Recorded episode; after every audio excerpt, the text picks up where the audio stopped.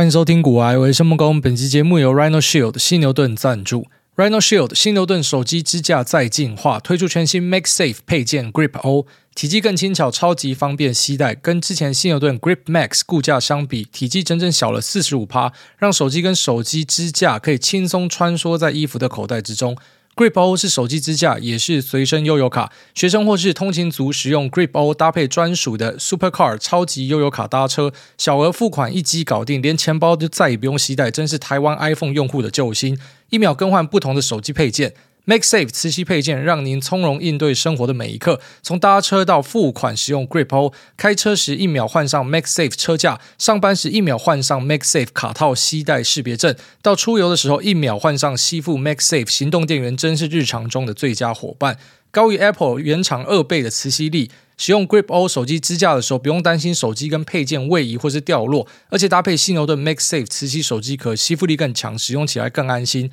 独家专利转盘。Grip-O 支援三百六十度旋转设计，让手持、直立或是横放的使用方式可以快速切换，随时都可以立起你的手机自拍或是看影片。它总共有两款，一般跟镜面材质可以挑选，还可以搭配犀牛盾客制化的服务，贴上多款新的贴图，或是放上跟财政部合作的载具，让你轻松制作专属又具有设计感的 Grip-O 手机支架。有兴趣的朋友们，可以在我们的资讯栏找到相关的说明跟链接。好，那现在人又跑来韩国了，然后非常冷。但我觉得韩国一点还蛮不错，就是它时间比台湾快一个小时，所以你可以多睡一个小时才起床。哦，这个是我最喜欢的，就是十点才要准备开盘嘛。那呃，这个是我还蛮喜欢来韩国的一个地方。那除此之外，可能就是吃吃东西啊。那韩国就是一个呃 CP 值很高的地方，就是说不知道你就觉得你的钱变很大的感觉。你去住那些饭店，就觉得哎钱变很大。像我这次就听朋友推荐来住什么新罗饭店，说是很多人首选的饭店。我想说，哎，首选的饭店应该非常贵，没有就还好，我觉得蛮便宜的。反正，呃，整个韩国的消费就是会给你一种，哎，也太便宜实惠的感觉了吧？大概这样。那除了昨天叫了一个 room service，就是想说他有一个什么便当要十二万韩元，我想说十二万韩元的便当有多屌，就叫，然后就发现感觉被骗，就是其实没有很屌，它里面就是呃几个生鱼片，然后可能几块鱼肉。然后弄得稍微精致一点，好像有一点在学那种日本的那种风格，那个风格不知道叫什么，反正就是每个东西弄一点点一点点哦，怀石料理啊，就这样的一个感觉。然后他妈十二万，就是觉得好像妈的很像盘子，就就就这时候觉得像盘子啊。可是，一般去外面吃什么酱蟹啊、肉啊什么，都觉得啊，干嘛韩国东西也真的太便宜了。那这次来韩国，我觉得最大的一个体会就是非常冷哦。我第一次到可能零下十度、十五度的地方，因为这一波寒流好像非常猛，在台湾我看到有挂掉蛮多老人家的。所以大家自己要注意啊，尤其是你家老人家，听说可能是什么清晨的时候最容易挂掉了，那种温差变化，不是说什么极冷然后有穿外套就没有事情，是那种温差变化，那那个血管会比较疼的，那个要比较小心一点。那希望大家都可以好好的照顾好自己的身体。那我也不知道为什么会在寒流的时候他妈的，然后被老婆叫来韩国，就真的是超级冷。但我大概有一点心得啦，就不然很害怕，你知道吗？因为我从来都没有去过这么冷的地方，我去冰岛都没有这么冷。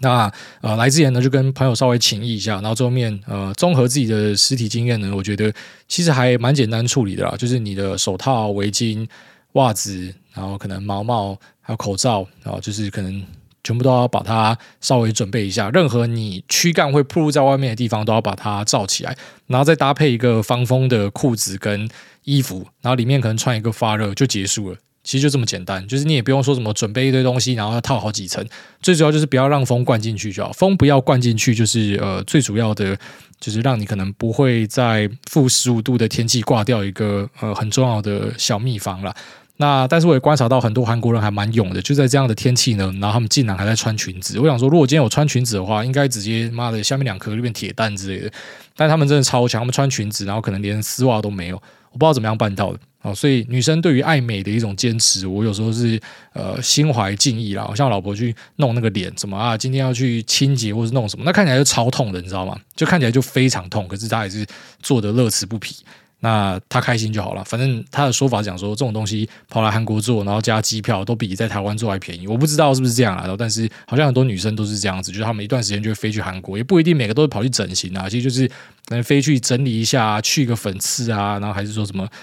怎么打个什么水波什么小的，反正就拿一个东西，然后吸尘器去吸你的脸嘛。之前有一次他也帮我预约，但我觉得超不舒服，就你躺在那边，然后他就拿一个软管，然后那边狂卷，一直卷，一直卷你的脸嘛，卷爆。然后可能卷完之后，你起来就发现，哎，你的一些黑头好像不见了，可是嘛，一段时间之后就还是出来啊。所以后来我就想说，嘛，我不要做那个，不要去呃白受罪啊，蛮痛的。但我我就觉得说，女生对于爱美的坚持还蛮屌的啦。所以身为丈夫们，其实就要去支持自己老婆爱美的这种坚持啊。因为她为了把自己弄得很漂亮，她其实要牺牲蛮多东西，就其实真的超累的。好，那最近的市场上呢，有一些呃，我觉得蛮神奇的话题啊，这边也借机跟大家分享一下。反正就在传某个 HBM 大厂，美国的，干他妈就只有一家。然后这个 HBM 大厂怎么做一些客户的东西，然后出问题要赔一堆钱啊？这个其实现在超多人在传啊。那我看有些朋友传给我的时候就很高兴，讲说：“哎，我跟你讲妈，出大事了，出大事了啊！赶快赶快，可以看讯息吗？然后赶快跟我讲这件事。”我想说靠北，我已经听了他妈不下十次了，就超多人都在讲这件事情。那我现在讲说怎么样去处理这样的讯息啊，就是不去针对单一的事件做评论啊，很多就是市场的 rumor。一般来讲，当你听到某个东西啊，它从你的各方朋友都传来，那所以各方朋友就是说，你当然不要讲说你可能同一个呃组织、同一个办公室的人在讲，那可能你们有机会真的是第一手。但如果你的来源是哦，有些是业界的朋友，有些是可能啊，不知道那种什么 SI 的朋友、IT 的朋友，然后有些是啊券商的什么的，就如果说。你从各行各业的人传过来超过三五个，那个基本上就当成是假消息或者是 pricing 以反应，没有人在意啊。哦，就是这样，就是你就直接当成妈的没有人在意就好。按惯例是这样，当然有一定的比例是有可能房间里面真的有一只很大只的大象，然后大家没有看到，但大多数我就会把它当成是已反应啊。哦，所以当你今天在市场上听到一些比较耸动的消息哦，有时候可能不知道，就大家不在意，或者是东西其实最后面都是可以瞧的。就像是我上一集 Q&A 有跟一个呃听众讲到的，就是很多在业内的人他会把事情想得非常可怕。但这个东西说不定你最后面都是可以把它敲掉的，或者其实根本没有你想的这么严重哦。但是你自己螺旋下去就会越想越害怕。那蛮多时候呢，我会选择直接看答案啊。所以看答案就是，当你今天已经听到这个消息从各方过来，你就想成妈，你这一群台湾人全部都知道了，那美国人不会不知道了哦。除非是你在台湾的某个代工厂里面的某个人很明确跟你讲某个东西，他第一线看到的。那之外，但就是反正只要是跨产业或者说。跨呃，可能不同的职能类别的人都在跟你讲的时候，那你就想象成就大家都知道。这时候你就去看市场有没有反应，市场没有反应就当成是没有反应。那有时候你去看市场有没有反应的时候，哎，就狂跌，然后所以你就吓到，赶快卖或者跟着去放空，然后隔天又把你嘎到喷死。所以这个市场的东西，其实我们很难去在短线上找到一个绝对的方向。很多刚进来的人会掉入这样的一个迷思啊。好像最近也有朋友传给我，呃，网络上的一个好像是图片还是文章。反正讲到说什么特斯拉的呃补助可能会掉啊，然后在明年就会失效啊，所以明年一月的时候开始要放空，这个超奇怪，这个应该是第一天玩股票啊，就是你你不太可能等到事情发生才这样做，就像是好，我现在知道某个代工厂或者某个 front end module 他们要在某个地方涨价，好，那我会等到那个地方才去买啊，不可能，你一知道的时候，你当下就要去买了。就是如果你知道他那个时候一定会崩的话，你现在就要空了。你不可能等到说时间到了，然后东西出来，然后才去空。一般这样不会赚钱啊。就是你一定是要在呃 rumor 的时候尽量就进去做，然后等到事实出来的时候，看方向是不是对的。如果是对的，就继续加嘛，是这样。所以你在 rumor 的时候，你就要先试单，然后等到呃你要的那个东西出来之后呢，不要马上卖掉。原因是因为说不定真的很多人是后知后觉，像前面的记忆体嘛，你在 rumor 的时候，你可以先布局嘛，然后等到呃这个涨价信都已经传出去，大家都知道，OK，你记忆体要继续涨，是不是？好像昨天我还继续看到呃那种模组厂还在发信说要继续涨价嘛，OK，那。虽然大家都知道，可是股价还在推的时候，你就不一定要马上下车，你还可以跟着那边继续加码，因为这时候可能还有一段动能的可以赚啊。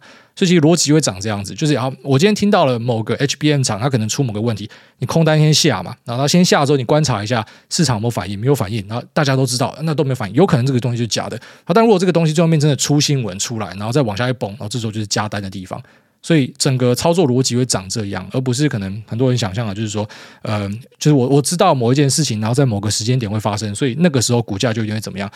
呃。不太可能有任何一个有经验的人会做出这样很奇怪的一个假设，因为如果你知道那个时间点一定会这样的话，那你怎么还没说哈？你怎么不敢说哈？就是你觉得这个地方叫送分题或者一定赚钱的话，你怎么不敢去把所有钱都带出来？就代表其实我们对某些东西，呃，就算再有自信，也不会觉得自信到就是你一定会对嘛，所以你不可能 all in 嘛，你要做一些风控嘛。那既然是这样子的话，其实你退一万步去想，你就会发现，那其实你对市场上的很多消息呢，其实不用在第一时间就。呃，很紧急的，立刻去做什么样的反应哈？因为有时候那些东西，它可能就是短线上的一个，嗯、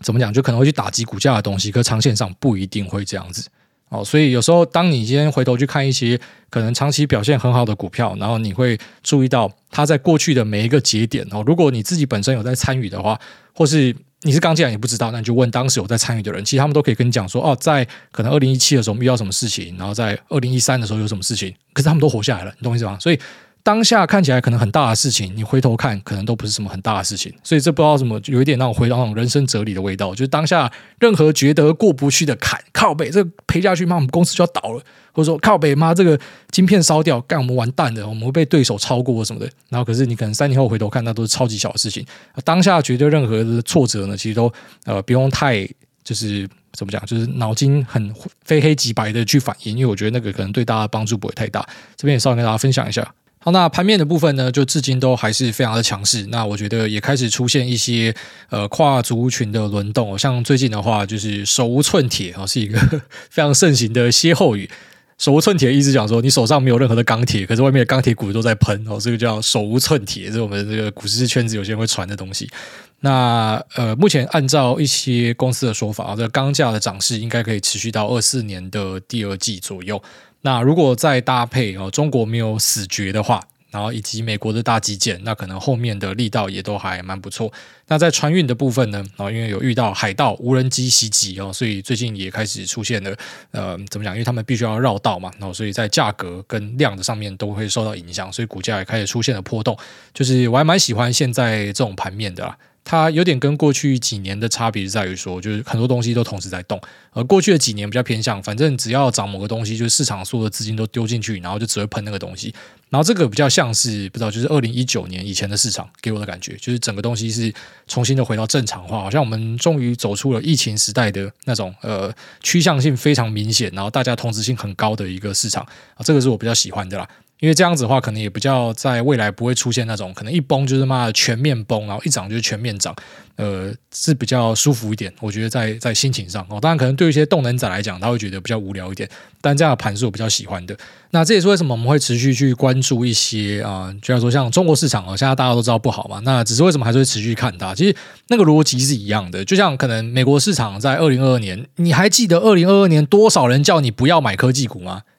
你懂我意思吗？所以就算它真的很差很烂，它还是有可能有那个 silver lining 在，还是有一些机会哦。就是我们现在当然不太可能拿钱去买港股，或者说香港或者中国的东西。那可是呢，就是你还是不能忘记，他们毕竟是一个很大的消费市场嘛，所以。你不要买他们家的东西就好了，但是总是有人东西可以卖到他家吧。好，所以如果说中国的市场没有爆炸的话，它对全球的市场来讲，应该是一个我觉得算是比较正向的讯息啊。所以，即便可能有些人在那种生理上，我觉得非常不喜欢中国，像我自己也很常去吐中国嘛。可是，在这个东西上面，我一般会比较理性去看，是因为这是赚钱的机会啦。那所以，如果今天这个老铁们有要拉什么单的话，那我还是非常乐见其成啊。这个手机单要狂拉下单啊，那就赶快下单。那下给谁？我知道，妈，老子要去买股票，就这样。那可是我还是会持续的去关注啊，就像是可能这个美国市场大家跟你讲很烂的时候，我们就继续看哦。台湾市场大家跟你讲很烂的时候，还记得吗？这个国安基金进来两次，进来两次的时候，好像我这边都变取暖台，你知道吗？都要跟大家讲说，跟你讲，国安基金进来就是稳的啦，哦，那边地方胜率超高的啦，然后被人家笑哦，就那时候就被人家笑，可是现在回头看就发现，有时候不觉得就是股票，你说难很难，可是说简单也蛮简单的，就是你只要在那种大家都跟你讲哪个地方超惨、很危险的时候，不知道那个时候，有时候你要勇敢的逆风一点啊。那当然，我讲这个逆风不是代表说，哎，所以现在就要前进港股啊。我觉得，因为这个香港或者说中国，他们家左打外资右踹内资的状况之下，最好不要把钱丢进去啊。好，但你可以透过间接的方式啊，然后去做到这个市场的话，其实也没有什么不好。就观察一下他们什么样的需求啊，扩厂啊，或者说什么呃一些额外新的发展啊。举例来说，像中国在未来一个很大的发展，就是他们家狂盖晶圆厂。所以，如果你完全不去关注的话，你可能就会呃，一方面哈，你会丧失一点赚钱机会；一方面，你可能会增加一点赔钱的机会。狂盖晶圆厂，成熟制成的晶圆厂，那请问是谁受到影响？我觉得这些东西大家都要去思考，都去想一下。那算一下，可能。呃，就要说泛欧美系阵营，然后包括像台湾，现在目前的方向是站在这边嘛？当然，可能明年选举之后会站哪个方向，大家不知道。只是就是目前台湾的方向就是站在泛欧美系这边，所以我们知道说，其实现在世界已经开始慢慢的分成两种秩序，一种就是你在欧美系这边，然后一种就是你在中二系这一边，然后在中二系这边的生意可能就过不去另外一边，那反之另外一边的生意可能也不一定可以过来这一边。所以呢，嗯、你会想说，对他们搞一堆成熟制程，那可能呃对欧美系的人不会有太大影响。不一定哦，因为可能本来在欧美系的人很多，他的成熟制程是出给中国的，那这就会受到影响了。所以这是为什么我们都还是会持续去盯着去看着啊，就是要去找寻各式各样呃潜在的机会。好像钢铁的话，你说它后面要有继续的动能的话，中国没有呃大拉货什么，那可能就不会有那种价格飙涨的可能性。会长这样哦，当然有些东西可能就是觉得说一些钢铁厂，它全部东西都出给美国的，那你可能可以专注去盯呃这个美国题材。只一般来讲，就是我们还是会交叉去 cross check 一下。那我们上一个节目跟大家聊到说 AI PC 的部分，那 AI PC 呃到这个礼拜都还是持续的在狂涨哦。其实真的有时候是这样，就是股票好像也不用到第二层、第三层思考。哦，AI PC 那买什么？妈直接买就是 PC 的 OEM 就要 干超无脑的，非常无脑。可是就是如果你这样买的话，你就是赚很多钱呐、那像我自己有没有买？没有，因为有时候我就会去呃，怎么讲？你可以讲说就自作聪明啊，就是我不会太喜欢去买直觉可以想到的哦。所以这个可能不知道，就是我觉得每个人的门派不一样。像有些朋友是，他就算本身也是会动脑去想很多事情的，可是他还是觉得反正直觉会想到的东西，一般人会买嘛，反正大家会推，我就上去动能一下。对，其实也是可以这样做，只是我现在比较不会这样子做。所以像可能现在的这种 OEM 狂喷，那就是没有喷到我的持股啊。我觉得选择可能深一步的啊，OEM PC，那在进入 AI 时代会有什么样的影响？我会往更深一步去想。然后这个东西。呃，有可能是我自作聪明，就市场不会想到，所以到最后都不会涨。但有可能就最后面涨最多就是这种东西，因为大家后面才会想到。呃，那 AI PC OEM 的部分呢，其实那个答案就非常明显嘛。反正 DHL 的代工厂是谁，就要喷谁。你在市场上都可以直接捞到，因为这种就是太直接、太联想的东西，所以一般呃，我就会想说要跳过了。但就是你就发现说，干，如果你没有跳过的话，这个礼拜应该是蛮爽的，就是整个涨幅是很漂亮的。那在 AI PC 的时代呢，其实我们还可以在深化去做更多的一个讨论啊。那像我在呃节目里面有跟大家聊到 Intel 的 Core Ultra 嘛，然后马上就有高通的员工跑来跟我讲说：“哎，你怎么没有讲一下我们家的 X Elite 啊？就是他们家的呃那一款在明年的差不多第二、第三季会出的呃 PC 平台。”那这个 PC 平台呢，当然非常的强大了。然后在算力的部分，目前看起来表上哦是赢过了 Intel 的这一颗。然后再来在呃可能续航力或者是说在待机的一个耗电呢，应该表现也都很好。因为毕竟它本身是 ARM base 的一个架构，就是 ARM base 的架构，在过去大家的认知就是它的能耗的表现可能会比较好，但是它可能比较温文儒雅一点。那 X 八六比较暴力。那直到可能呃像是苹果推出了 M 系列的笔电之后呢，大家才发现干。ARM 其实也可以作为生产力的工具，而且表现非常的好。那当然，其实它里面有很多复杂的原因呐。哦，就举例来说，不是很单纯的说 ARM 就一定是比叉八六好。那，举例来说，像是制程的选择也有影响嘛。那你是投三星还是投台积电？啊，这有影响吗？那 SOC 把所有东西都整合在一起，那这当然也有影响嘛。所以它是有很多的影响在背后啦。但是我觉得大致上不改变的就是 ARM 的潜力非常的强大。所以呃，像那位听众所提到的，就当然不是我没有要去提高通，是因为 Intel 刚推出东西，所以我们先讲 Intel 嘛。那实际上我会认为说 ARM PC 在之后的发展应该会很好。那接下来讲就是说叉八六的市占会持续往下掉了，不只是在伺服器市场这边，然后在呃笔电这种个人的电脑的市场上面呢，我觉得也会是这样的一个趋势。那本来大家都有这样的一个投射，就是我相信市场的一个共识是相信 ARM 的架构就是会持续的去拉大它的市占，但是有一个事情可能会让这个催化变得更快，其实就是这个 AI 的市场。好，当这个 AI 的软体到消费者手上的时候呢，我相信啊，就是大胆立一个 flag，但是我这样去猜，会有很多消费者在那边靠北讲说，可能今天使用 X 八六的架构，然后它的耗电是非常大的，然后或者说它机子很烫，应该会有这样的一个讨论出来，所以会诱使很多消费者尝试看看，那不然我们就转去 ARM base 的一个 PC。那 ARM 架构的 PC 最大的问题在哪？相容性。也就是说，呃，厂商可能要为了 ARM 架构的 Windows 特别去开发一些软体，但是我觉得大多数的消费者应该不用担心这件事情，除非你的应用是比较利基型的应用，那不然像是一些生产力工具，你用的 Office 或者 Adobe 什么，那都会支援啊，那都不是问题啊。但你家可能有一台老的印表机，它要安装驱动程式的时候，你就会发现说，靠北，你家的这个印表机是不能用的，所以你只好换新的印表机。或是不知道，我想象啊，一些什么报税软体啊、券商软体啊，可能不能用啊。拍谢，你可能就是要换家或者怎么样，就是会有这样的一个阵痛期啊。但是最主要的主流软体应该都会支援。那目前 ARM 去支援的方式啊，当然一个就是可能直接去开发对应的 ARM PC 的呃这个软体。那另外一种呢，就是使用模拟的方式哦。那使用模拟的方式就会变成，我可能有一百分的算力。然后跟呃表现，可是呢，因为我去模拟，我就只剩下八十，所以会打折啦。但这个打折，我觉得都不是太大的问题，因为今天的重点就是变成你的 AI 是一个 Edge device。那我们先假设说，不管是 Stable Diffusion 还是语言模型呢，还是 Text Video，还是各式各样的助理应用，跟写 email 帮你回，或是说在 Word 在各个 Office 里面的各式各样的资源。那这个东西如果真的 work，就是说大家会大量需要的话，那它会让我们讲到的这些痛点变得好像没有这么痛。因为我为了要去可以更有效的使用 AI，然后更有更长的续航力，我就是得换电脑。我会有一些痛点，但是我现在有动机换的嘛。之前可能动机没有很强，但我觉得现在动机会变得很强。所以其实我对于明年的呃 rmpc 的看法是认为非常看多的啊，只是就我目前理解，高通的那个 Orion 就是呃四纳米的一个晶片，也就是这个 S E D 架构下面的东西呢，它目前在明年的量应该是不会太大。哦，就是可能也是在一个适当的阶段，但是呢，有可能会出现就是卖的很好的状态，只要它不要雷的话，不要雷的话，那应该就有机会会卖的很好。然后卖的很好呢，诶，大家口耳相传一下，可能风向就推动了，有点类似呃，不知道，就是以前大家都戴那种金丝眼镜嘛，然后后来开始有人戴粗框，一开始给大家笑。以前那种戴粗框，在我们小学，你第一个戴你就给人家笑啊，戴他什么丑眼镜，然后后来大家都换，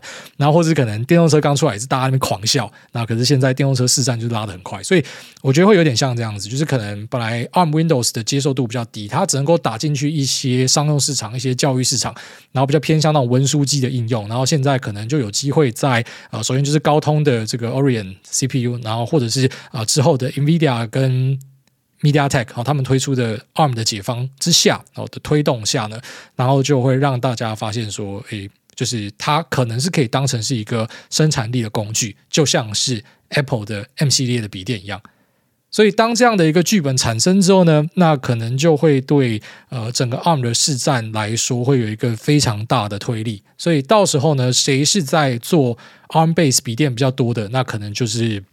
啊，一个可以注意的对象了。那目前市场上现在看到的 AI 笔电在动很凶的这些公司呢，像是什么人保啊、纬创啊，然后或是呃广达、和硕等等哦，他们基本上就是 DHL 的代工厂啊，哦，就是在帮这几家做。那这几家当然他们之后也会有呃 ARM 笔电的生意进来，只是可能比较需要注意的点是哦，当然这也是业界的一些朋友跟我讲，我才知道有这样的一个东西。呃，就像说，如果你今天开始去帮这些 ARM 的晶片做笔电的话呢，你可能就会被本来的呃这个 AMD 跟 Intel 给背个，然后他们就会可能砍你的单，或者说不给你货之类的。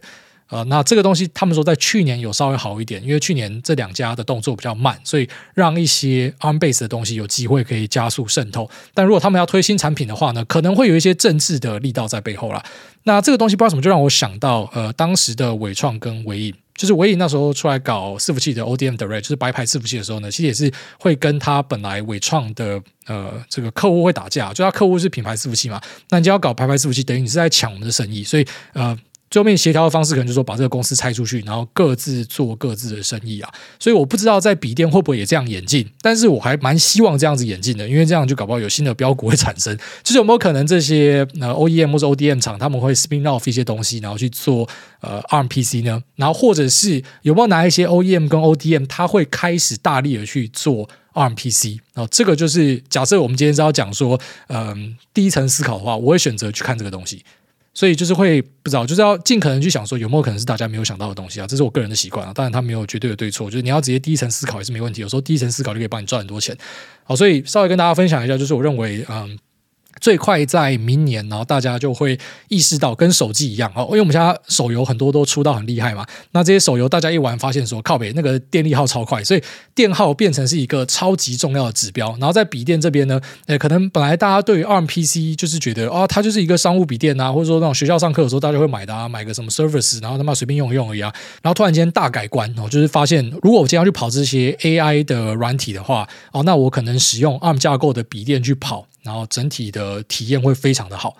所以这个应该蛮高机会会发生的。所以要我去想的话，我就会往这个角度去想。但这边又开始产生一个竞合的话题啊，就是像是苹果的啊，那时候 M one 推出来的时候，就按 M 系列推出来的时候，他把那个风扇拔掉嘛，就是啊，我不需要风扇也可以散热，所以。我不知道啊，就是我们现在假设都是说，在 AI 的时代，因为我们知道 AI 伺服器它是那个功耗超大嘛，所以他们要用比较好的散热。那 AI 的笔电会不会不知道？就如果说转成 ARM 架构，会不会反而对散热的需求比较少一点？这个我还要再思考一下。然后这真的要再思考一下，就是有没有可能呃，风扇也跟着拔掉啊，然后就换成是不知道，就是机壳可能会受惠或什么的，然后或是一些那种晶片的上盖。之类啊，就是这些都是有相对应的供应链嘛。那到底啊，这样切换过去谁受惠？这个可能要再思考、再想一下。那如果说是用叉八六的角度去想的话，那就是很简单，因为它可能就会变成一个呃，在这个能耗或者说耗电上，或者是呃发热上会比较显著啊，所以它就会需要这些东西。但是如果换去 ARM，可能就要再稍微去重新的盘一下。但是也不是说什么叉八六就是一定会烫或怎样啊。其实它的那个呃 Intel。Core Ultra 这一颗呢，哦，它的 GPU 表现很好，那同时呢，它的能耗什么的，相对上其实都是一个一时之选啊。只是我会觉得一个比较啊让我思考的点是说，因为我们现在讨论可能都是比较偏向它单颗 GPU，就像是 X Elite 的 Orion，或者说呃 Intel 的这一颗晶片，然后你想说啊，它晶片里面有多少 TOPS 的一个算力？可这个算力其实去跑一些语言模型或者一些可能呃文书助理还 OK，但假设要去跑。一些图像类型的 AI，像是 Stable Diffusion，以及、呃，可能之后的 Text to Video，因为像现在很多的那个 AI 的笔电厂，它会在出厂的时候，有些就预载 Stable Diffusion 给你，然后有些就是可能你可以一键下载。所以他去跑这些东西的时候，他不可能就是只用那一颗 CPU 去跑了，他一定会搭配显卡。那所以搭下去之后，可能这一台就变成一个耗电机器。所以它终究很快会变成大家要去注意的一个问题。那只是我还不太确定在 ARM 这边会是怎么样的一个发展，但大致上方向应该可以都先往那个方向去想。反正就说题材是对的啦。那到底谁营收会吃比较多？那个我们要再仔细去盘一下。但是反正题材方向是对的，有时候你先压那个东西就直接先喷走了。所以大致上来说呢，呃，我。不会去忽略任何一个 ARM 的 player 了，所以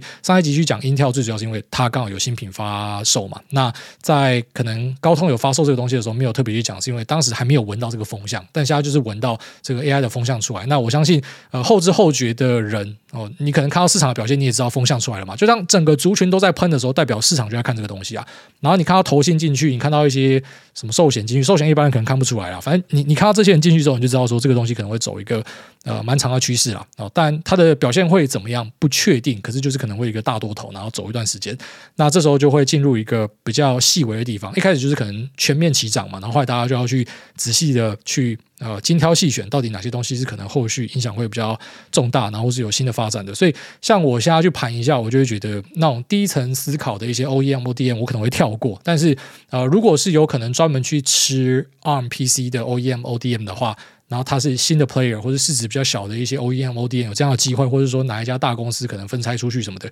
那这个就会是马上列入首选哦，就是我要去看这个东西。然后以及就是接下来的散热，看他们会怎么样去处理，然后以及然后一些零件的提升啊，可能像是 HDI 版的厚度变大啊，或者说呃可能会去使用呃更多颗的 PMIC 之类的啊，那可能更强的 power 哦，这个都是我会看的啊，就是所谓的。要再跳一层思考那样，我要强调，就是我讲这个不是要去呈现说啊很屌，要跳一层思考怎么样啊？你的东西也没有涨比较多，不是要去争这个谁强谁弱啊，那就是一个个人的喜好，就是我个人喜好这样子做。因为我发现我自己去做第一层的那个太竞争了，有时候就是你要盯盘啊，然后要在那边跟人家杀来杀去啊，要去盯筹码啊或什么的，然后有些东西可能就是涨一波之后，然后就摔得非常重啊，所以我习惯性就是会去挑我可能比较舒服的那种领域啊，就是我要尽可能的去想说有没有我没有想到的东西，有没有可能更深化的东西会往那个方向去走，所以这边也稍微跟大家分享一下，也当是切磋了。然后其实有时候啊，在节目上跟大家讲这些东西，有些人会讲说啊，收获很多，真的感谢你，这种东西可以免费听吗？你怎么可以跟我们讲这么多东西啊？但这个对我非常抬举啊，可是我也很老实跟大家讲。很多时候抛砖引玉啊，就是我讲一些东西之后，然后听众 feedback 给我的东西，那其实对我来讲收获更大。然后所以呃，有点像是一个那种蛮正向的循环，我也还蛮喜欢的。所以这期节目先稍微跟大家分享到这边。那我觉得接下来就来期待一下呃 rmpc 的一个渗透率，应该会在明后年会加速，就那个拐点会做出来了。本来就知道它会加速，只是它会。更加的加速，因为有这些 AI 软体的驱动，然后让大家意识到，呃，散热续航这些都是很重要的东西，所以不得不往那个方向去转。所以，即便可能有一些软体资源的问题，但我认为那都不会是问题啊，因为你现在大多数软体基本上很多都直接上云了，上云的就不用太担心哦。那如果是要下载下来的大型的一个生产工具，或是大家用到的商务软体，基本上也都全部会支援。就是你家的一些可能老印表机、老读卡机，有可能要丢掉，但那个真的都是小事情啊。所以我觉得支援是小事啊。那如果呃最后面真的要靠模拟的方式去做的话，其实也是 OK 啦。就像是那时候可能很多人在买呃。Mac 笔电的时候，最早叉八六的时候，我们也会去灌 Boot Camp 嘛，然后去装一个 Windows，那也是模拟出来的，但大家还是用的很高兴的，所以应该是没有什么太大的问题啊。好，那那这边讲这边加，我们进入 Q 的部分。第一位 Cha 哈哈好，他说 EP1 到现在转眼过了快四年，请问诸位，当情绪不稳定的时候，会如何调整投资策略？最近工作压力影响到情绪，只能够克制自己，不要做会后悔的额外操作。祝诸位一家健康平安，投资操作顺利。那另外好奇，台湾开卖 Powerwall，诸位会有兴趣吗？我又不是住透天，如果住透天的话，应该有兴趣。还是说它可以装公寓啊？我没有研究啊，但对，就理论上如果可以装的话，我会去装。然后呃，我的 Tesla 的朋友有跟我讲说，台湾有了，只是我还没有去研究，因为就刚好就跑出国了。那我再来看一下。那再来就讲说，呃，情绪不稳定的时候就离开。那情绪不稳定就是直接离开。当你今天发现你的情绪会影响到你的判断的时候，其实也不只是呃这个股票的工作啊。不然说你跟你老婆呃在吵架的时候，你发现情绪上来，就是你准备要大屌吼人家的时候呢，你就是离开现场啊。然后对小朋友也是失去耐心的时候，你就先离开现场。就有时候这是对的，你不要觉得是逃避或者是拒绝面对，就是你在你很生气或是有情绪的时候做出来的判断，几乎都会出问题，不只是工作。在感情，在家人都是几乎都会出问题，所以呃，先把情绪控制好很重要。所以要离开股票的工作，就是你就把部位先降，然后不然就是杠杆先砍，然后不然就是暂时先不要买卖。我会选择这样子做啊。那当然，长线的部位就不会影响，可是那种短线题材的一定就会这样子调，因为。我可以非常明确的告诉你，情绪对自己呃工作表现或是生活表现的影响会非常重大。因为我本身也是有一点那种情绪问题的人。那虽然近年有慢慢的改善，可是你回头看就会知道说，你有很多错误的决定或是一些脑冲的行为。那即便你可能不是因为生气。就是对它的本质，因为你生气，然后所以你后来有那些后续的做法。但其实因为你生气了，然后你后来就烦了，然后你烦了就做了奇怪的事情，那都是有一个因果关系在背后。所以尽量在你情绪不好的时候就先离开现场，先冷静，然后先降低任何做决定的频率，然后跟机会，我觉得会是比较好的一个选项。好，下面一位咪贝熊他说：“癌大是个狠人，AVGO 都创新高了，却知，然后后面都没有写到。”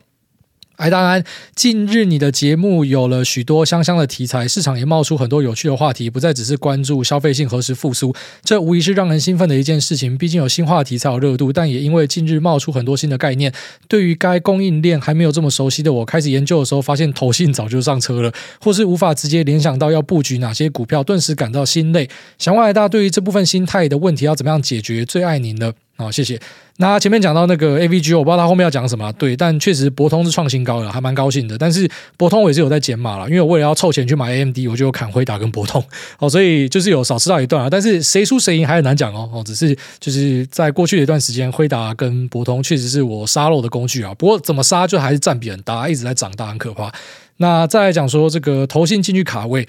一般来讲，我觉得投信在呃，至少我自己的工作圈子里面，他们并不是特别领先的。我觉得不是啊，基本上就是可能他们有去抠一些公司，然后得到一些消息，然后回来跟经纪人讨论一下，觉得不错，然后我们就上车。那这样的过程之中，可能我们在前面就已经会先拦截到，或者我们其实大概知道类似的东西。那只是如果你今天发现你可能是在资讯比较末端的话，对，投信上车你就可以开始认真研究，这是对的。好，就是投信假设他开始去买一些类股，那最重要一点就是他不是只买一支，他可能就是买一群同类型的。那一般就是他们有闻到味道。所以你可以从他去买之后呢，当然很快他们就发报告了，所以你就可以看报告是怎么样写。然后不然呢，就是其实现在网络真的很有优势。很多人讲说你不要看新闻做股票，对，那是一部分。但是有时候真的可以看新闻做股票，就是我可以随便举出一堆例子，新闻是呃走在股票前面的。所以其实我认为善用 Google 非常重要。就是我如果说我要传承给我儿子一个很重要的观念的话，就是你一定要会善用 Google。就是现代人，就是你要会用这些工具，所以有时候我对一些育儿观念很无法苟同，或是无法想象的事，就是有些家长他到小朋友都已经在长大了，他还是很坚持说什么不要给他们用三 C，我觉得很屌。我小朋友我会在可以接受的范围，就眼睛不要坏掉，脑袋不要坏掉的前提啊，不要可能用太多时间的前提之下，我会要他拥抱三 C，我会要他拥抱手机，他要知道怎么样用手机，他要怎么样用这些可能啊、ChatGPT 或什么，这都是我会训练他的东西。所以很多家长，呃，我们要训练他去图书馆。我想说，干，这什么年代了？就 就是我觉得工具很重要啦。所以呃，我们这个年代有很多很好用的工具。所以你今天就算你呃什么都不知道，我认为啦，哦，就是你看到投信狂买的时候，你跑去 Google，你都可以找到一些线索，就是一定都找得到，真的。所以呃，只要善用工具，其实就可以找到很多东西啊。下面一位。不泄露我的昵称，他说好奇，哎，大你好，请问一，当你投资的时候，你都会如何决定当下是要打指数期货、股票期货，还是单纯股票？二，你对股市名人菲比斯的菲氏思考的菲氏思考的了解跟看法？谢谢。呃，第一个我会选择怎么样做，那要看当下的一个状况了。就是其实，在节目都跟大家分享嘛，所以我落赛或是我看对，其实大家都可以直接从节目里面 听得出来，而且我还闪不掉，你知道吗？因为所有的记录都摆在那边，所以嗯，就是要要看状况。就是说今天全面崩杀，然后我不知道买什么时候，我就去买指数了。那如果说今天是看好某一只股票，然后它有股票期货的话，那我就会选择用股票期货，因为它有太多的优势，而且可以呃，就基本上零成本上杠杆。那如果今天是呃，对一个东西没有特别的掌握，然后它转仓又不好转，然后外加啊、可能量又很少的话呢，那我就会选择就单纯去压股票，所以它是要看状况的。然后再来说，菲比斯我不认识他，不过我跟他有蛮多共同好友了，然后大概有听过一些事情，就听说是一个蛮厉害的人哦。但是不认识的人，我就不会去评论说就是他到底怎么样。我只听说就是很厉害的一个人啊，这样。好，那下面一位 QWD。F Y H I H J N 一三九九九九九，他说：“小飞侠，哎大你好，你的节目陪伴我度过忧郁症发作的日子，最近因为怀孕。”忧郁指数爆表，最痛苦的时刻，听到 EP 六十的你分享最喜欢乐观的人，你的朋友几乎都很乐观，我顿时开悟，因为我很喜欢挨大。如果自己不乐观，要如何吸引挨大这样的人当朋友呢？是不是很正向？哈哈，以前觉得逼自己乐观很鸡汤，但你的建议当个乐观的人，着实让我改变了人生观。谢谢你，挂号陈肯茂。但最近实施乐观主义，一直逼自己保持乐观，好像有一点吃不消。只是喊喊口号，我要乐观，但是大脑惯性思维还是很负面。求挨大开始。如何改变呢？谢谢你，爱你，感谢这个世界有你啊！我希望这个呃怀孕的地方妈妈可以顺利度过了。那种产妇的忧郁是很严重的哦，所以我认为你要去寻求帮助，医生的帮助、专业的帮助，然后自己家人的帮助哦。这个是一个全家都应该动起来帮忙你解决的问题。那聊到乐观的部分，是因为嗯、我这样讲好了，我们在生活之中都遇到很多很机掰的事情哦，你可能遇到不知道那种追缴保证金啊，还是说嗯。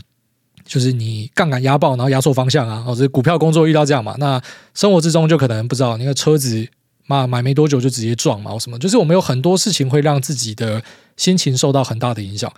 那我就问你，这时候如果你选择用很悲观的态度去面对，你有任何好处吗？其实我很喜欢用好处去思考任何事情，就是所谓诱因啦，因为我觉得人是需要诱因的东西。你如果用悲观的心情，好，首先。来拖你拖车的人，他看到你整天那边干干叫，他可能会同情你或什么的啦，可是他不会喜欢你吧？那或是你回家，你也是用很消极的态度去面对，然后觉得干你真的是无告水小，你的家人、小孩、朋友，很少人会喜欢那种整天在那边靠北靠步的吧？好，但如果我我举例啊，你就是一个还蛮懂得开自己玩笑的人啊，干我又跑去撞车了，就还好车子够硬或什么的。我是你朋友，我听到这样子，第一个我就觉得跟你讲话很好笑、很好玩，我就会想多跟你相处。可能你没有办法第一时间就获得一些好处，可是我自己的实际体感是，你当一个乐观的人，然后你环绕自己在乐观的一群朋友之中，其实他帮你生命带来很多正向的可能性。哦，当然我们讲的乐观不是那种傻乐观，就是有些东西不要做到极端，然后就是可能明明就是自己不快乐，然后整天要喊说我很快乐，然后催眠自己吸引力法则，我觉得不是这样，就是。你要去思考事情的本质，因为如果你没有去思考本质，你就是一个拿香跟拜的啊！我应该乐观，可是我也不知道怎么样乐观，我就他妈嘴巴在喊乐观。事情的本质是你去思考说，你如果用很消极的态度去面对，有没有任何好处啦？你可能就在那边自溺而已嘛，觉得自己很衰嘛，然后可能不知道，就是如果说今天是国中生的话，就在桌子上面磕嘛，那磕一堆你的干意或什么的，你完全不会对周遭的人带来任何呃正向他们心情或是。他们表现的一个辅助，那反之呢，你也不会收到任何一个好的 feedback，就大家都不喜欢衰尾道人啊，所以，嗯，这就是什么我觉得乐观非常重要，所以我也希望你可以去想通事情的本质，因为这样子去乐观会比较正确。你就要知道说，反正事情都发生了，你也不能够做任何改变，即便今天是一个绝症，你得癌症你要挂了，那你在那边怨天尤人，然后跟你试着去乐观。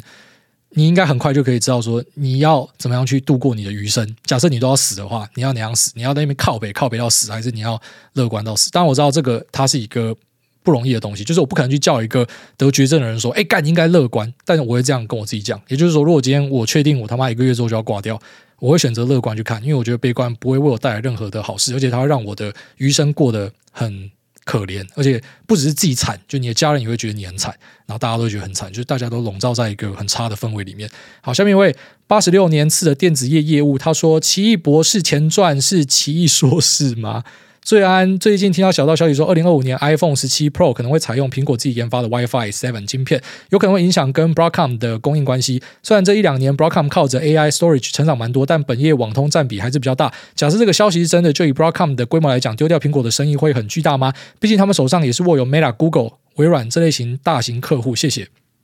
呃，首先我觉得，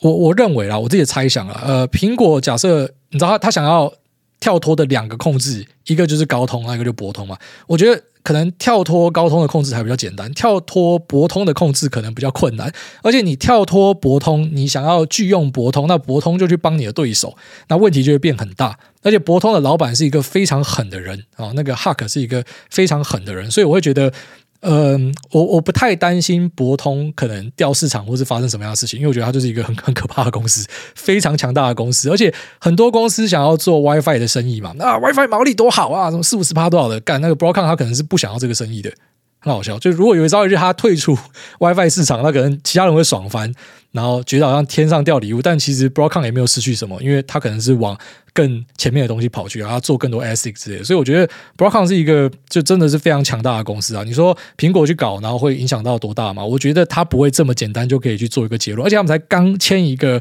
超大的约嘛，然后这个约其实就是因为。因为前面早就有 rumor，就说苹果要开发自己的什么数据晶片啊，然后 WiFi 晶片啊什么的，只是就是没有这么简单呐。哦，第一个就是你很多专利要跳过嘛，然后第二个其实也是有考量说一些竞争对手的竞合关系要去思考的一个这种在商场上的想法啦。所以呃，简单来讲，我我不认为这会是一个太严重的东西，它可能是一个市场可以打击的议题。那如果真的打下去呢，我觉得记得多买一点博通啦，这是我初步的意见啊。下面一位 Ryan。R 奇他说：“第二次留言测试，哎，大安想问一个问题：如果在某个产业能够分配的资金有限的条件之下，只能够选择一档标的，你会选择一过往经营财务绩效优异，股价也扶摇直上，但展望未来产品组合比较没有太多亮点，挂号还是在趋势上的；或是二过往经营财务绩效普通，甚至偶有亏损，但因为产品切入到最新科技趋势，开始被市场发现，价格重新 re-rate，不过可能都还在认证阶段，都挤。然后这个问题问得非常好，我跟你讲，如果你要找标股，要找第二个。”第一个一般都不是标股，最标的股票一定都是第二个。干，真的每次都这样子，就是那种你妈，你看他那种财务状况，他妈跟大便一样，然后前面的 EPS 都是负的，然后准备有可能亏转盈啊，然后营收一两亿开得很漂亮，这个就是标股会涨的脸，标股就长这个样子，所以一般呃会会压二。那你当然你直觉上你都会想要压一，因为一就是稳啊，对不对？你就想说啊，那我一买多一点，但是你一定要配一点二，因为二一般都比较会涨。所以在我的经验之下，就是转机股。然后跟呃，有可能切入新市场的东西，也就是我过去两集一直在强调的，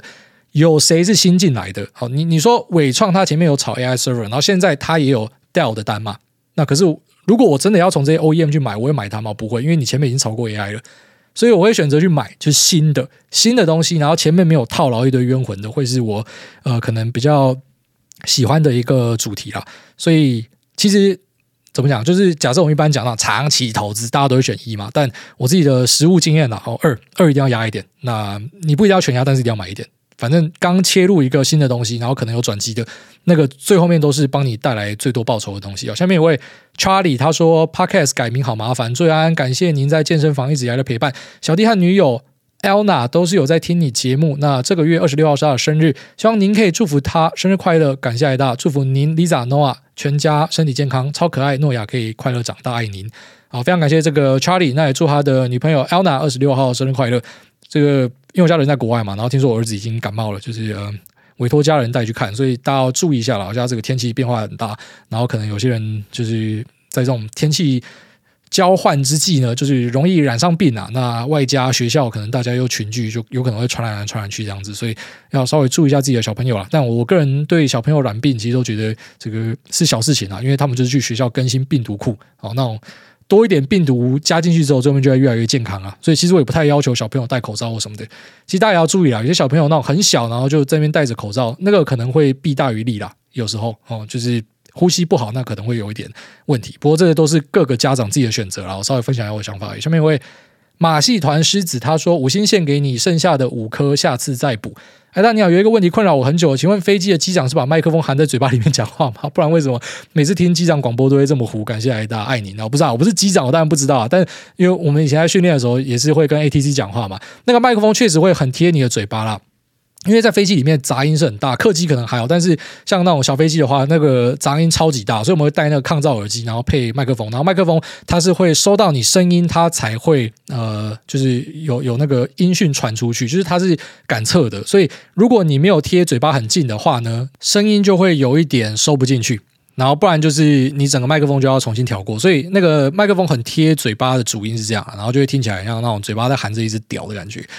对，应该是这样。那下面一位水伊布专家他说：“伊布，哎，大家有玩过宝可梦吗？在黄版水伊布原本应该是在四十二等时习得黑雾跟白雾，然而当时的程式码没有写好，这使得水伊布在四十二等的时候只会学到黑雾，但是在培育屋里升级的宝可梦不会受到这样的限制，因此在培育屋内达到四十二等的水伊布可以同时学到黑雾跟白雾。这是我听过第二有趣的水伊布小知识。”干不知道什么，我超有兴趣，就听到这种就让我想要回去玩宝可梦。其实我对宝可梦并不是很熟悉啊，就是我们小时候有在玩嘛，然后就知道它有什么黄版、蓝版、什么版一堆版嘛。我到现在，我至今我都还不知道这些版的差别在哪。我只知道就是好像隔几代就有新的宝可梦这样，可是分这么多版本到底差在哪，我不知道。然后小时候是又用 Game Boy 玩啊，然后后来在 Switch 上面有玩它新的，这好像什么剑盾吧，就是有玩过这些啊。好，非常感谢你的分享。下面一位。Ager said，他说幻影擦粉红猪，他说：“古爱大你好，我目前在一个南部的船产上班，薪水大概只有四万，每天上班后可以划手机一个小时，午休吃半小时，午睡再一个小时，然后去拉屎半小时，下班前再摸鱼一个小时，然后偶尔几天会很忙，忙到一个怀疑人生，偶尔会加加班，然后如果有一个薪水可以到五六七万，但是必须战战兢兢上班到下班，需要常常加班的那种，请问你会怎么选择？我一直觉得我没有女。”有也没车没房没存款，所以没有压力。我一直在想，这样子的生活会不会太糜烂，需要改变？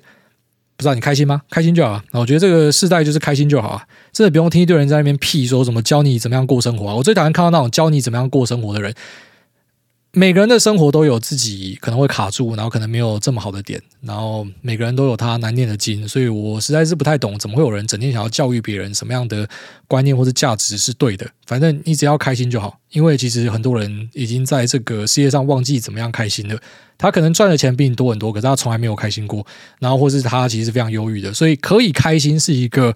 我认为，在这个世道，特别是有大量的社群媒体、大量的网络，然后跟你会看到很多东西会刺激到你的一个环境里面，然后非常难获得的东西。所以，只要你快乐，你要在那边大便，你要在那边吃东西，当薪水小偷，然后偶尔这个加班的时候稍微忙一下，好，然后骗自己说我认真上班，你只要开心，我觉得都没有问题。而且这个差距没有到很大。就像说，你说四万跟十五万啊，那我可能会觉得我软趴你也去十五万，但这也是因为我对自己的人生可能有比较多想法的人，就是我会想要赚钱的人。但如果你就觉得我人生就这样平淡过一生的，其实我觉得没有问题。特别是因为我太太在欧洲那边嘛，所以我知道他们很多邻居就是一辈子就在一个超商结账，他就过得很开心啊，他根本不会觉得有问题啊。他妈他就在那边算钱啊，他也没有要升迁啊，就不会像我这边在讨论说，一个工作那个上档有多少，可能会升到哪，人家根本不屌啊。他妈每天下班就是跑去海边晒太阳啊，然后住一个小小的房子，他过得很快乐啊，然后。跟他的蕾丝边女友每天打炮啊，就是我看那个邻居就这样啊，他们妈从年轻打炮到现在妈不知道几十岁就很老，然后每次我们回去西班牙的时候，他们就跑来跟我们聊天，然后一堆话。那这样的一个简单生活也可以过得很开心啊，所以我不会觉得，嗯，就是衡量一个人到底成功快乐与否是用钱或是用什么，我真的不这样觉得。但是我知道社会上有些人这样觉得，那你就是择偶的时候不要选到这些人，或者如果你都单身的话，那你更没有这样的一个问题。好，下面一位。老大猪他说：“挨大生存学之道，听某嘴大富贵，开始自己买股票也是因为听了女友小猪仔的推荐，开始收听您的节目。谢谢挨大教会我不懂理财就买大盘，Happy Wife Happy Life 等生存学经典名言。想对女友小猪仔求婚，等下兄弟不可能直接在这边求婚吧？小猪仔嫁给我好吗？老婆永远是对的，我会努力赚钱养家，审慎投资，仿效股癌当一台 ATM，爱你的斑马。谢谢股癌散播。”欢乐散播爱，爱您。好，老大猪直接在这边跟小猪仔求婚。这个小猪仔是被卖去柬埔寨，叫小小猪仔，是不是？希望不是啊。那呃，既然都已经求婚的话，我就是需要剧透了啊。如果你有成功的话，或是失败，都欢迎你回来留言。那如果没有留到，就私讯我跟我讲一下，好吧？我想知道，就是用这种我不知道该怎么样吐槽，可是就是还蛮蛮特别啊。我们用特别啊，就是很特别的方式求婚，然后到底这个结果会怎么样？好，那再念一个台积电八股股东，他说最好的礼物就是股癌的祝福。赞叹主委小弟也是 Lisa 的老公，挂号老婆也叫 Lisa，一直很羡慕许多弟兄的另外一半都一起听古癌，甚至上来帮弟兄们留言生日祝福。也许我的 Lisa 目前还没有福分开始听古癌，但婚姻本来就是一个修行，我会继续引领他往正道前行。听古癌两年多，感谢主委让我从一个完全无知的气氛仔变成一个捏软联盟的小小大盘仔。最近也做了一个大转变，从一个待了十二年的 M 大药厂跳到另外一个 A 大药厂，那希望一切顺利，越来越好。那最后，另外一半没有来留言，我就靠自己了。请诸位开金口祝福 Lisa 的老公十二月二十一号四十岁生日快乐，也祝福诸位一家健康平安顺心，爱您。好，祝这个台积电八股股东二十一号是什么时候？哦，明天。好，祝你明天生日快乐啦！那也希望你跳槽之后呢，可以这个啊平步青云，好工作。啊，怎么讲？就是不忙，然后又有很高的薪水，又有一堆配股，然后过得很舒服。那其实也不需要强迫老婆一定要听这个节目了，因为我觉得这个。呃，每个节目呢都可以吸引到一些可能频率对的人。那我也比较过了那个阶段，就是我会寻求最大的听众。其实你看我节目的标题都放 emoji，你就知道那不是什么策略考量，那就是我连标题都懒得想。所以我知道我放 emoji 可能就会让很多人他连点都不想点。那正好就是你不会想点的，那我刚好我也不需要这样的一个听众。这不是任何一个昂香或者很秋条的表态，就是。单纯合则来，不合则去。我现在真的很多态度是变这样子，所以我觉得开心快乐就好。老婆不喜欢听，其实也不错啊，就变成我跟你的小天地啦。哦那也祝你生日快乐啦。好，那就这样，这期节目就到这里，拜拜。